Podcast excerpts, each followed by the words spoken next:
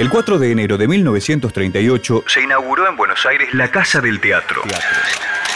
A fines de 1927, el Consejo Deliberante de la Ciudad de Buenos Aires dictó una ordenanza que otorgaba la concesión de un solar en la calle Santa Fe para construir un edificio para suministrar gratuitamente a los actores, tutores teatrales y empresarios de edad avanzada albergue, manutención y asistencia médica. La obra fue idea de Regina Bacchini, una soprano lírica ligera que renunció a su carrera para casarse con Marcelo Torcuato de Alvear y luego convertirse en primera dama. El edificio de 45 habitaciones fue construido gratis por el arquitecto Alejandro Virasoro, responsable de la Equitativa del Plata, el edificio Lavalle al 2089 y el sanatorio de Cusatis, entre otros trabajos.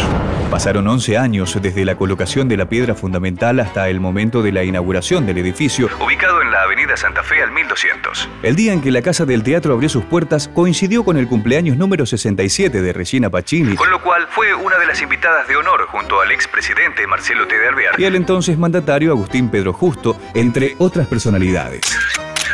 Dos días después de la inauguración, se incorporaron los primeros ocho huéspedes, entre los que se encontraban Hugo Fregonese, el director cinematográfico Luis Moglebart y la vedette Carmen Lamas.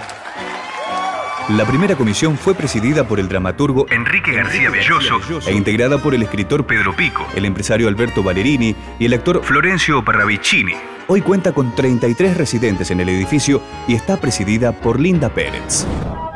Actualmente, para poder vivir en alguna de las habitaciones de la Casa del Teatro, el, candidato, debe acreditar al menos 15 años de trayectoria artística. Deben ser mayores de 65 años y ser autoválidos. El 4 de enero de 1938 se inaugura en Buenos Aires la Casa del Teatro. La historia también es noticia. Radio Perfil.